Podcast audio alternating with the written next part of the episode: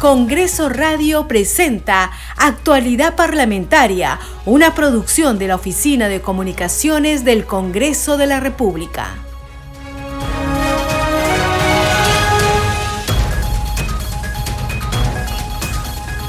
¿Cómo están? Bienvenidos a su programa Actualidad Parlamentaria. Les saluda Carlos Alvarado y estos son los titulares de hoy 16 de enero del 2023. El Pleno del Congreso de la República sesionará hoy por disposición del titular del Parlamento, José William Zapata. Tiene en agenda para debatir y aprobar importantes proyectos de ley de interés nacional. Entre otros puntos está el dictamen que propone la eliminación del voto de confianza luego de la presentación de un nuevo Consejo de Ministros. La semana de representación correspondiente a este mes será desde mañana martes 17 a lunes 23, de acuerdo al aprobado por la Junta de Portavoces.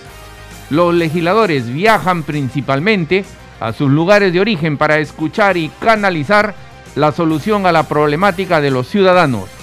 El próximo viernes 20 de enero será la audiencia de la denuncia contra los exministros Betsy Chávez, Willy Huerta y Roberto Sánchez, informó la presidenta de la Subcomisión de Acusaciones Constitucionales, Lady Camones.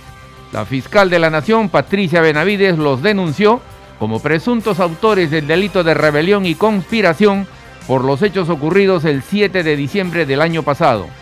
La Comisión de Constitución continuó escuchando propuestas en torno a la reforma política y electoral necesarias que se vienen debatiendo en el Parlamento Nacional.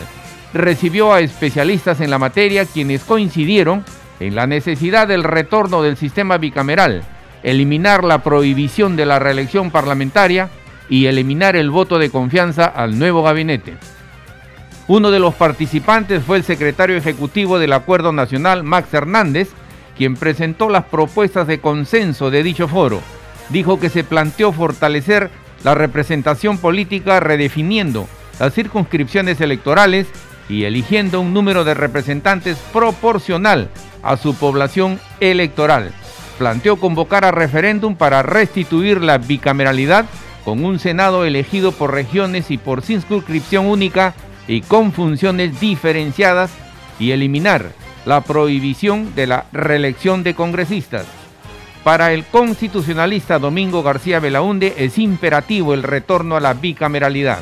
Consideró que aumentar de 130 a 180 el número de congresistas mejoraría la representatividad y permitiría hacer un mejor trabajo.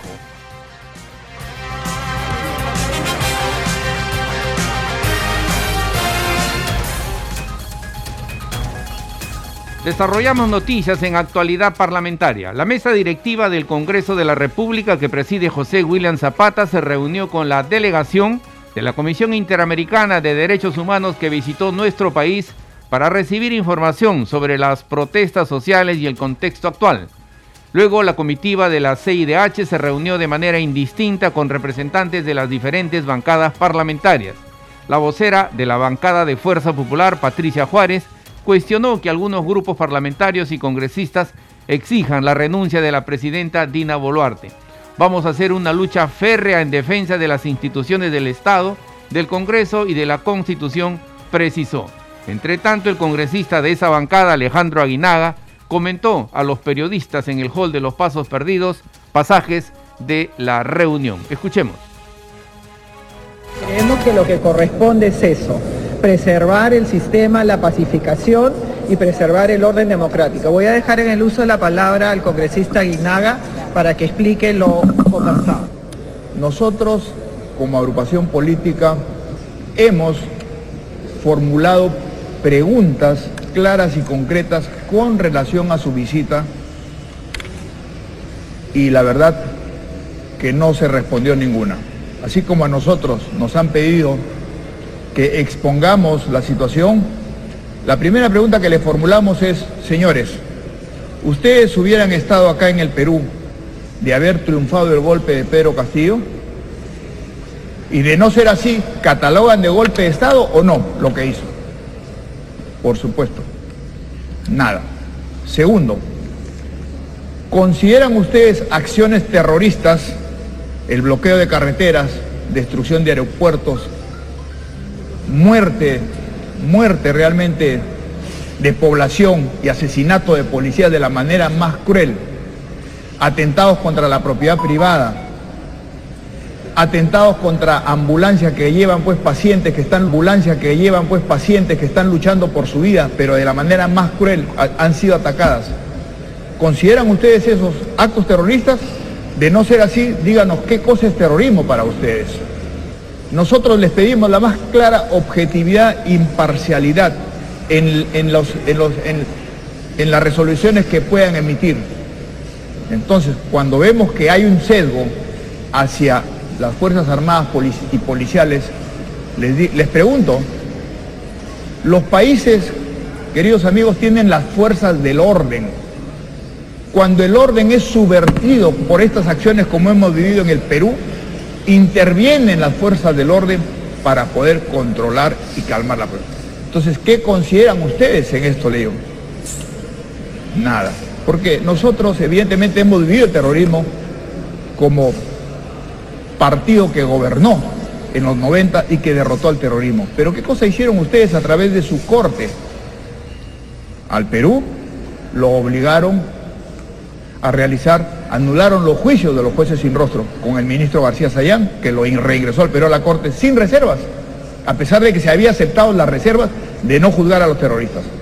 Ustedes nos obligaron a pagar a los terroristas a los dedos 31 millones de dólares. ¿Hicieron algo por los, por los muertos, por los impedidos, por los huérfanos de las Fuerzas Armadas y Policiales para que sean indemnizadas? Nada.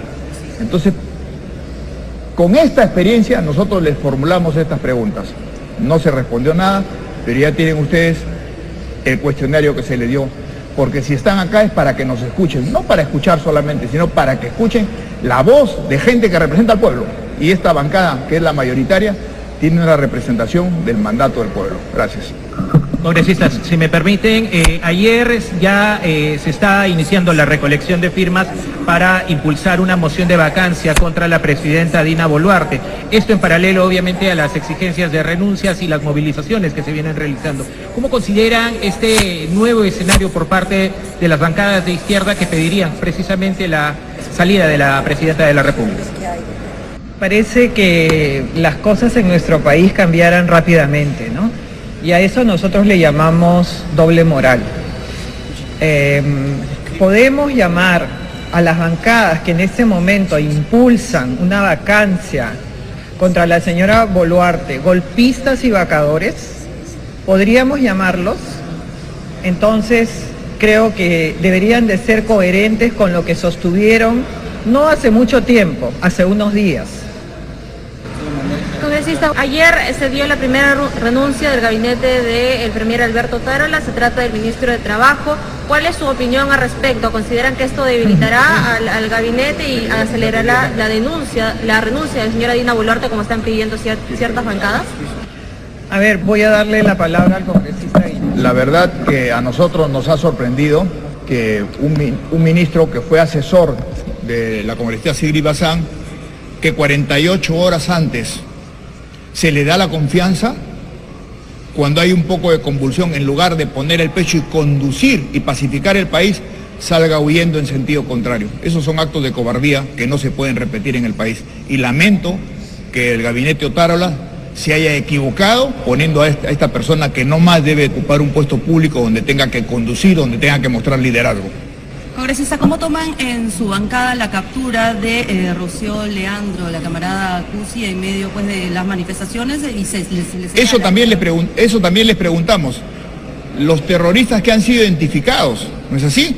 Como esta señora que ha sido capturada, como un señor Melgarejo, que salió justamente indultado, y algunos otros que han sido, ustedes la prensa los han mostrado, ¿no son actos de terrorismo? ¿No hay una infiltración terrorista? Entonces, ¿a qué estamos jugando?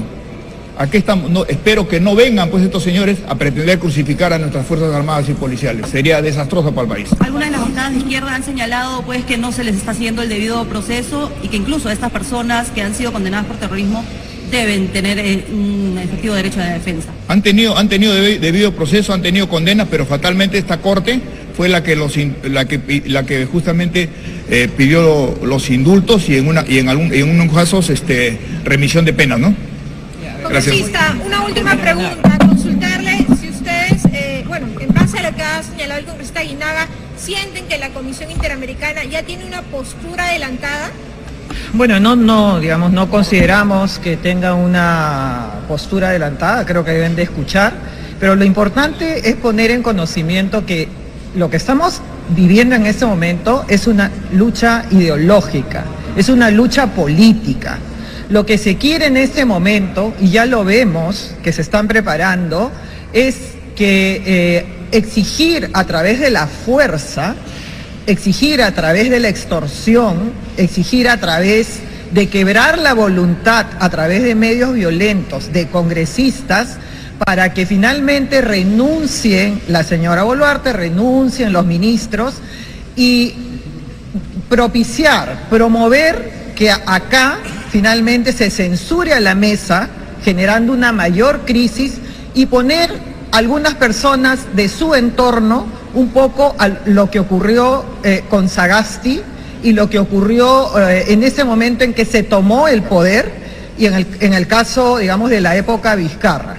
Eso es lo que les decimos desde acá, quienes están preparando todo el mecanismo para tomar el poder a través del Congreso, que nosotros estamos curtidos, no vamos a ceder a presiones de esa naturaleza. Entonces, que ya nos estén probando el fajín, porque realmente nosotros vamos a hacer una lucha férrea en defensa de las instituciones del Estado, en defensa del Congreso, en defensa de la Constitución. Seguimos desarrollando noticias en actualidad parlamentaria. El congresista de Perú Libre, Flavio Cruz, señaló que ante la delegación de la CIDH presentaron denuncias contra las autoridades del Ejecutivo por las muertes en el sur del país. Escuchemos. Hemos formulado nuestras denuncias de manera verbal y también de manera escrita en contra de la señora Dina Boluarte como responsable política directa y de quienes resulten responsables por la masacre, los asesinatos, las muertes que se han producido en un número mayor de 18, a diferencia de otras regiones, y se ha totalizado más de 40 muertos en todo el país, por la gravísima afectación y vulneración a los derechos humanos que tenemos todas las personas por el simple hecho que seamos personas. No pueden quedar impunes. El legislador de Renovación Popular, Jorge Montoya, explicó las razones por las que su bancada decidió no participar en la ronda de reuniones. Porque no sirve para nada, es un insulto recibirlo realmente. Ellos vienen con un tema ya completado, su opinión ya hecha, como fue la vez anterior, y no nos sirve de nada. Hay que acordarse que ellos nos han hecho pagar indemnizaciones a terroristas. Acuérdense en el gobierno hace ya hace unos 10 o 15 años. Eso es inaceptable para mí, por eso no lo podemos recibir. Ruth Luque, de Cambio Democrático, tras la reunión con los integrantes de la CIDH, manifestó que es momento de reflexionar sobre la crisis política. Escuchemos.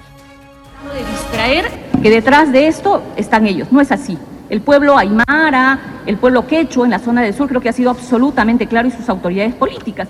Así que por favor creo que hay que dejar a los actores políticos externos y más bien empezar a reflexionar los peruanos sobre esta crisis política y que quienes están en este momento en la decisión de ponerle un alto al fuego y la represión y parar a estas vulneraciones tomen esa decisión política y le den cara a la población. El parlamentario de Acción Popular, Ilis López, comentó que la Comisión Interamericana de Derechos Humanos no solo debe preocuparse por los que protestan, sino también por los que defienden al Estado.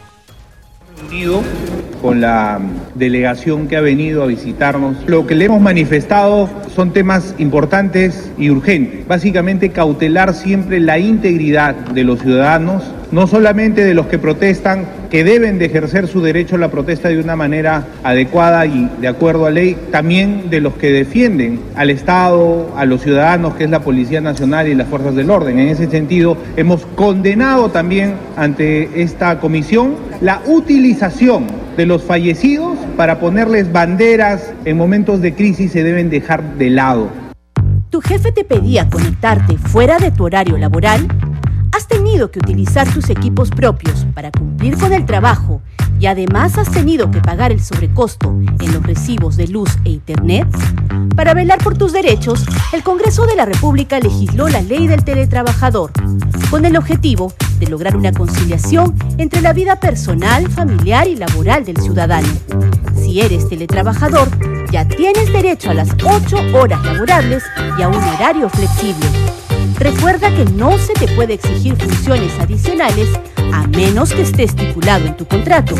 Para que desempeñes mejor tu trabajo, tu empleador debe entregarte los equipos necesarios junto con una compensación por el servicio de Internet y la energía eléctrica. El Congreso hace leyes para ti.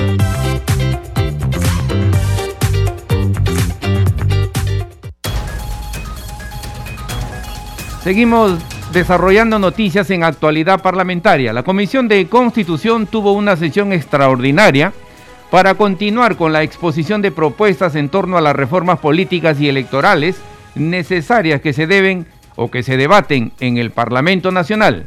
En su última sesión, reconocidos constitucionalistas coincidieron en la necesidad del retorno del sistema bicameral, eliminar la prohibición de la reelección parlamentaria y eliminar el voto de confianza al nuevo gabinete. Durante su intervención, el secretario ejecutivo del Acuerdo Nacional, Max Hernández, presentó las propuestas de consenso en dicho foro. Escuchemos.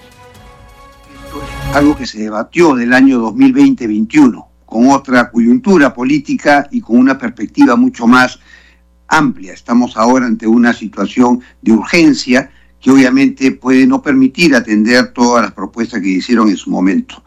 Por ejemplo, tenemos que hubo consenso en el Acuerdo Nacional respecto a que la, el número de congresistas no debería estar establecido por la Constitución, sino debería ser flexible, establecerse por ley o en función de una proporción con el número de electores. De manera que la representatividad, que es algo que está muy herida en el país, hay una crisis de enfermedad, se pueda lograr mediante un acercamiento del volumen de electores a, a lo que son sus respectivos congresistas. En ese sentido se había pensado en 110.000 electores por representante, de manera de circunscribir. También eso implicaría redefinir circunscripciones electorales, haciéndola más pequeña, de uno a cuatro representantes nada más, dividiendo eh, circunscripciones como Lima, ¿no es cierto?, incluso en 10 distritos electorales, de manera de que haya una cercanía, el elector sepa ante quién reclamar, ante quién protestar y a quién seguir en sus actuaciones en el Congreso. También se pensó en la necesidad de convocar a referéndum para la reforma de la bicameralidad y la reelección. Esto se debatió bastante en el sentido de que había ya un referéndum que lo había rechazado, claro, en otras circunstancias y con una campaña hostil a estas dos reformas que se plantearon por consideraciones mucho más políticas que reales en cuanto al contenido de la reforma, pero imponer ahora una reforma constitucional de bicameralidad y de reelección solo con el voto en dos legislaturas va a verse mal frente a una población que reclama ser oída, ser escuchada, ser entendida. En cambio, si eso se aprobara en una legislatura y se decidiera que fuera un referéndum, por ejemplo, conjunto con el adelanto de elecciones, la población vería eso como una manera de consultarle a ellos y haría mucho más fácil una campaña a favor de la reforma, de la bicameralidad y de la reelección, que lo que busca es buscar más legitimidad entre los representantes.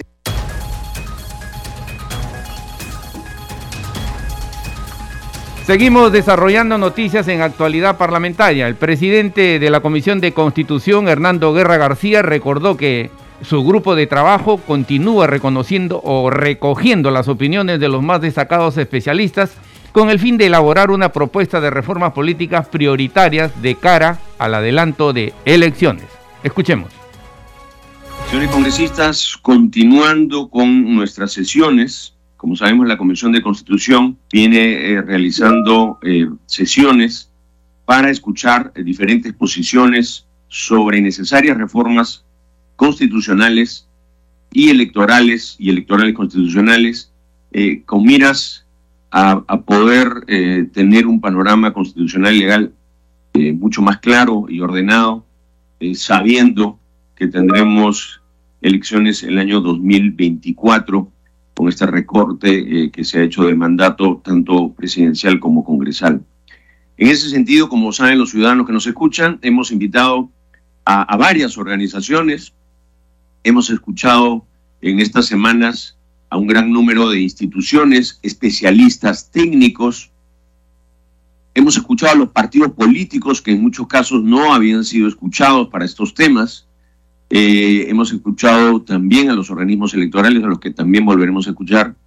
Eh, y con esto la idea es que ustedes, colegas, puedan eh, hacerse una idea de qué piensa la academia, qué piensa la sociedad civil, qué piensan técnicos especialistas, qué piensan otros partidos políticos, con la finalidad de hacer o proponer las reformas necesarias. Repito, como lo he hecho en otras sesiones, el ritmo de las reformas es uno primero que por esa razón hemos extendido la, la legislatura, que es las reformas que se necesitan hacer de manera imperiosa con miras al tema electoral. Y por ello tendríamos que tener sesiones de votación en lo que queda de esta legislatura y la siguiente. Y existen otro tipo de reformas para los cuales hay un poco más de tiempo, eh, lo que no quita la premura, eh, que pueden eh, hacerse hacia adelante. Seguimos desarrollando noticias en actualidad parlamentaria. El congresista Eduardo Salguana condenó que una turba de vándalos haya agredido su casa en la provincia de Puerto Maldonado. Señaló que este grupo forma parte del movimiento que desestabiliza al país y genera zozobra en dicha ciudad. Escuchemos. Sí, efectivamente han agredido una vivienda en Puerto Maldonado, han ingresado y han hecho destrozos y han prendido fuego ahí, han intentado prender fuego y han agredido a las personas que estaban presentes. ¿no? Es una turba que forma parte de todo este movimiento desestabilizador del país y que han estado marchando en las calles de Puerto Malonado y ante la escasa ausencia, escaso control policial y, y la no declaratoria de emergencia, esta gente se ha apoderado de Puerto Malonado es un grupo de vándalos y delincuentes que se han apoderado de Puerto Maldonado, que vienen de la zona de minería ilegal de La Pampa y han hecho destrozos y han quemado ahí parte de la vivienda. Ahora, hace algunos minutos que, la policía ha llegado y lo ha logrado retirarlos. Bueno, yo he denunciado pues acá en el pleno del Congreso porque no es posible que delincuentes se apoderen de una ciudad. El representante de APP afirmó que no va a cambiar sus convicciones, principios y adhesión al Estado de Derecho por situaciones lamentables que ocurren en el país. Escuchemos. Y sobre todo a no condicionar nuestra voluntad, nuestras decisiones y nuestros votos, porque hay una turba amenazando tu vivienda, ¿no? Como en este momento hay en Puerto Malonado. Lamentablemente no se ha actuado rápido. Yo he denunciado esto en la mañana, en horas de la mañana, al empezar el pleno he dicho que hay una situación de violencia en Puerto Malonado que hay una turba de delincuentes de la zona de La Pampa que han bajado el día de hoy a hacer destrozos y lamentablemente pues no no no ha habido ninguna respuesta del, del gobierno, del Ministerio del Interior y ha pasado lo que ya estamos denunciando en este momento. Yo lo que tengo que decirle primero a la población, ¿no? Que no podemos no podemos creer que la violencia es la solución a los problemas, ¿no? La violencia trae más violencia. El problema es que en este escenario de violencia, algunos partidos políticos convocan a gente que tiene, pues, este, no solamente antecedentes penales, sino gente dedicada a actividades delincuenciales, ¿no? Y segundo, que hay grupos políticos que lamentablemente vienen exacerbando la, las, los ánimos, vienen generando y promoviendo implícitamente violencia, ¿no? Y bueno, a seguir trabajando y yo no voy a cambiar mis convicciones, ni mis principios, ni, ni mi adhesión al Estado de Derecho, a la democracia, por una situación lamentable con la que estamos pasando.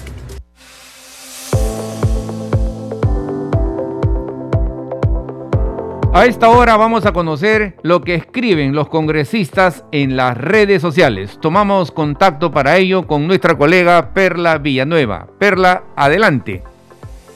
Muchas gracias, Carlos. ¿Cómo estás? Así es, vamos con la secuencia Congreso en redes. Vamos a empezar compartiendo la publicación de la cuenta de la Comisión de Vivienda y Construcción en el Twitter, que informa que hoy se realiza la sexta sesión extraordinaria descentralizada de la Comisión de Vivienda y Construcción, así como la audiencia pública, en la cual se abordará la problemática del sector vivienda de la región para plantear alternativas de solución inmediata. Se refiere a la sesión extraordinaria descentralizada que se realiza hoy en la región Piura. Se comparte también parte de lo que es la agenda y se dice que se tratará sobre la problemática del sector vivienda en esta región. Será hoy a partir de las 4 de la tarde en el auditorio del Colegio de Ingenieros de la región Piura. Es lo que señala y también se está acá eh, señalando que es la congresista María Cuña Peralta, la presidenta de esta Comisión de Vivienda y Construcción. Seguimos ahora con la publicación, Carlos, de la cuenta oficial del Congreso del Perú en el Twitter, en donde se informa cuáles son los temas que se van a abordar en la sesión del Pleno del Congreso que se iniciará en breve. En un link al que podemos tener acceso todos los ciudadanos, se eh, considera toda la relación de dictámenes que se van a abordar hoy en esta sesión plenaria, como por ejemplo la, eh, el dictamen que propone ampliar los usos para los recursos provenientes del canon, sobre canon y regalías, así también el proyecto de ley que propone modificar la ley orgánica de elecciones para optimizar los mecanismos de transparencia de resultados en los procesos electorales. También está el proyecto de ley que propone declarar de interés nacional y necesidad pública la capacitación en nuevas tecnologías de información y comunicación a los docentes que integran la carrera pública magisterial. Además de la Comisión de Constitución y Reglamento, la propuesta legislativa que propone derogar el decreto de urgencia que establece medidas extraordinarias para impulsar un mayor gasto público a través del financiamiento para la ejecución de inversiones y otros gastos a fin de contribuir a la reactivación económica. Son tan solo algunos de los dictámenes, iniciativas de ley que se van a ver, se van a abordar hoy en esta sesión plenaria que se inicia en breve, Carlos. Hasta aquí algunas de las publicaciones en redes sociales de los parlamentarios y también de las cuentas de las comisiones ordinarias del Parlamento Nacional. Carlos, adelante contigo en mesa de conducción. Gracias Perla, nuestra colega entonces Perla Villanueva con el segmento Congreso en redes. Este programa se escucha en las regiones del país gracias a las siguientes emisoras. Radio Inca Tropical de Abancaya Purímac.